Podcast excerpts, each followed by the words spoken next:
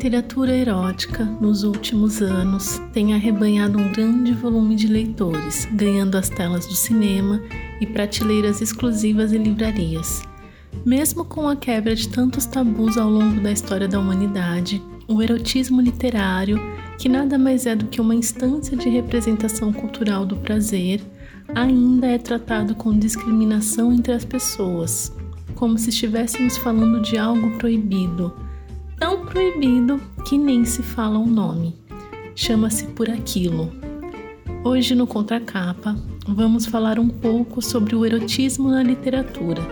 Eu sou Solange Rocha, vamos lá! Erotismo é o estímulo sexual sem apresentar o sexo de forma explícita, que é o que o diferencia de pornografia. O erotismo designa, de um modo geral, não apenas um estado de excitação sexual, mas também a exaltação do sexo no âmbito das artes, como na literatura e na pintura.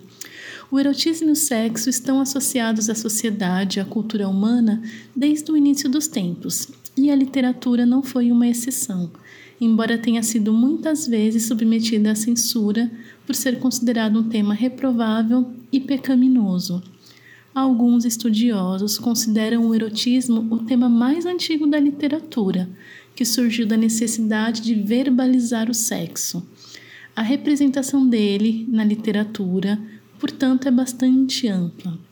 É certo que em alguns períodos essa verbalização era algo considerado pecaminosa então cabia ao autor explorar o tema nas entrelinhas e o tratamento do assunto ganhou novas formas em diferentes épocas, seja em narrativas eruditas ou nas mais populares.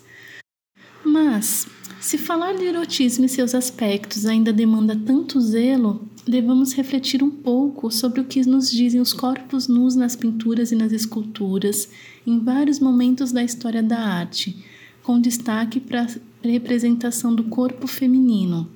O que dizer das cenas famosas de amantes cantando e narrando a literatura desde a Ilíada e suas representações nas artes visuais?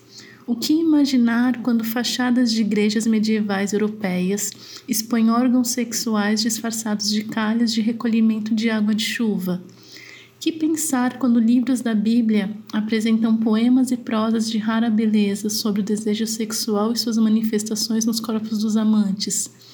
Podemos dizer que toda essa cultura, fartamente documentada, é pura perversão?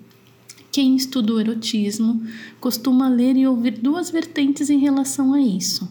A perspectiva tradicional faz questão de enfatizar a dualidade hierarquizante entre o erotismo, algo sempre elevado, que não apenas sugere, que não se expõe, que é implícito, e o pornográfico, algo rebaixado, de ordem do obsceno, que mostra tudo, explícito mesmo.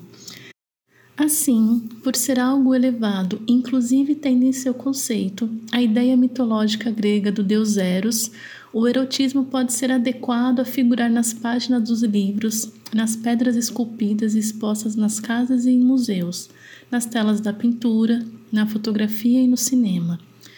A historiadora Lynn Hunt, em A Invenção da Pornografia, contextualiza o nascimento dos conceitos de pornográfica erótica por volta de 1500 a 1800, sendo um conceito moderno, nascendo justamente em resposta à ameaça da democratização da cultura.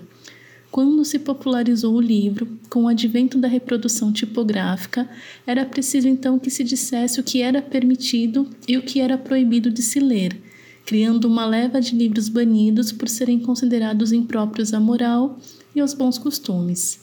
A história tem mostrado que o olhar ao que nos é desconhecido e nos move na direção do desejo tem sido uma forma de conhecer para controlar. Isso que é, por exemplo, diz a obra de Foucault em A História da Sexualidade. Foucault afirma que nunca se incitou tantos homens a falarem sobre o sexo, uma verdadeira obsessão, seja por meio da confissão, um sacramento da igreja, seja através da medicina, nas tentativas de tratar a histeria no século XIX, e também nunca se policiou tanto a vida das pessoas por meio do Estado e de seus mecanismos jurídicos com a elaboração de normas para definir o que é proibido ou não em matéria de sexualidade. Da antiguidade aos tempos modernos, diversas obras povoam a literatura, mesmo sendo banidas por desafiarem os princípios sociais ou religiosos. Um dos personagens que talvez mais tenha se destacado como figura histórica acerca do erotismo na literatura e na própria história da humanidade é o Marquês de Sade. O Marquês de Sade foi um nobre francês, famoso por sua sexualidade libertina suas obras incluem romances, contos, peças e diálogos. Sade é mais conhecido por suas obras eróticas que combinavam discursos filosóficos com pornografia, retratando fantasias sexuais com ênfase na violência. As palavras sadismo e sádico são derivadas e referências às obras de ficção que ele escreveu, que retratavam vários atos de crueldade sexual. Por outro lado, o personagem burlador, libertino e dissoluto. Três das várias facetas atribuídas ao maior sedutor que a literatura dramática jamais conheceu, Dom Juan.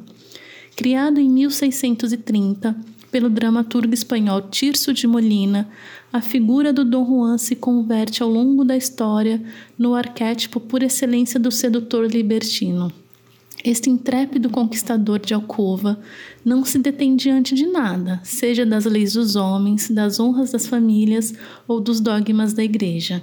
Sem demonstrar o menor sinal de compaixão pelas vítimas de suas hediondas intrigas, ele insiste em levar a vida esteticamente a sabor dos próprios caprichos, sem o indesejado peso dos deveres, das culpas ou avisos. Seu único lamento não haver outros mundos para estender até lá suas conquistas amorosas e suas aventuras nas alcovas de suas amantes.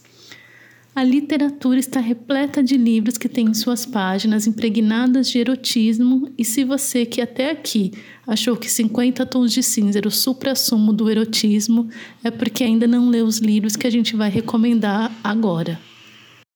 Anaïs Nin foi uma escritora francesa da década de 50 famosa por publicar uma série de diários pessoais após a sua morte, cujo conteúdo contam com uma carga erótica intensa e a confissão de segredos íntimos, quase pecados, como, por exemplo, um caso que manteve com o escritor norte-americano Henry Miller.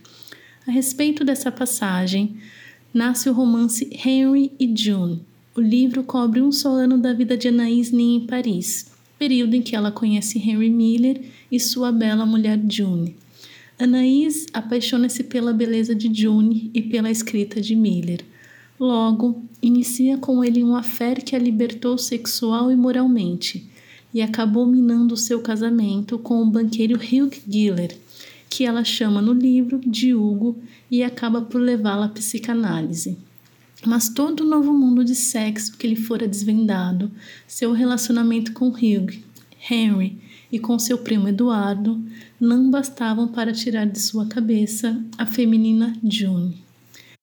Por falar em Henry Miller, o escritor responsável pelo livro Trópico de Câncer, que, devido ao seu conteúdo libertino e sexual, foi considerado pornográfico na década de 30 e chegou a ser censurado em muitos países por diversos anos. Como tantos escritores que migraram para Paris nos anos 20 e 30, o norte-americano Henry Miller experimentou na capital francesa tudo o que há de bom e de ruim na condição de exilado voluntário: o desenraizamento, a liberdade, o desespero, a vida anárquica e boêmia e a falta de dinheiro. Narrado em primeira pessoa, Trópico de Câncer é o resultado literário dessa experiência, um confronto direto entre o vigoroso individualismo de Miller e o mundo caótico e ameaçador do Entre Guerras. Sem obedecer a uma sequência linear, o romance se estende pelos boulevards de Paris, entre as suas pensões baratas, se embebeda nos cafés ordinários, convive com uma multidão de artistas intelectuais igualmente desenraizados e sem dinheiro e alimenta uma série de relações com diversas mulheres. No Brasil, podemos citar o escritor recifense Nelson Rodrigues, que deixou uma obra extensa, tanto no teatro quanto nos romances de ficção repletos de puro erotismo. Sendo esteticamente um escritor realista em pleno modernismo, Nelson não deixou de inovar tal como fizeram os modernos. o autor transpôs a tragédia grega para a sociedade carioca do início do século XX, e dessa transposição surgiu a tragédia carioca, com as mesmas regras daquela, mas com um tom contemporâneo. Tal como os realistas do século XIX, ele criticou a sociedade e suas instituições, sobretudo o casamento.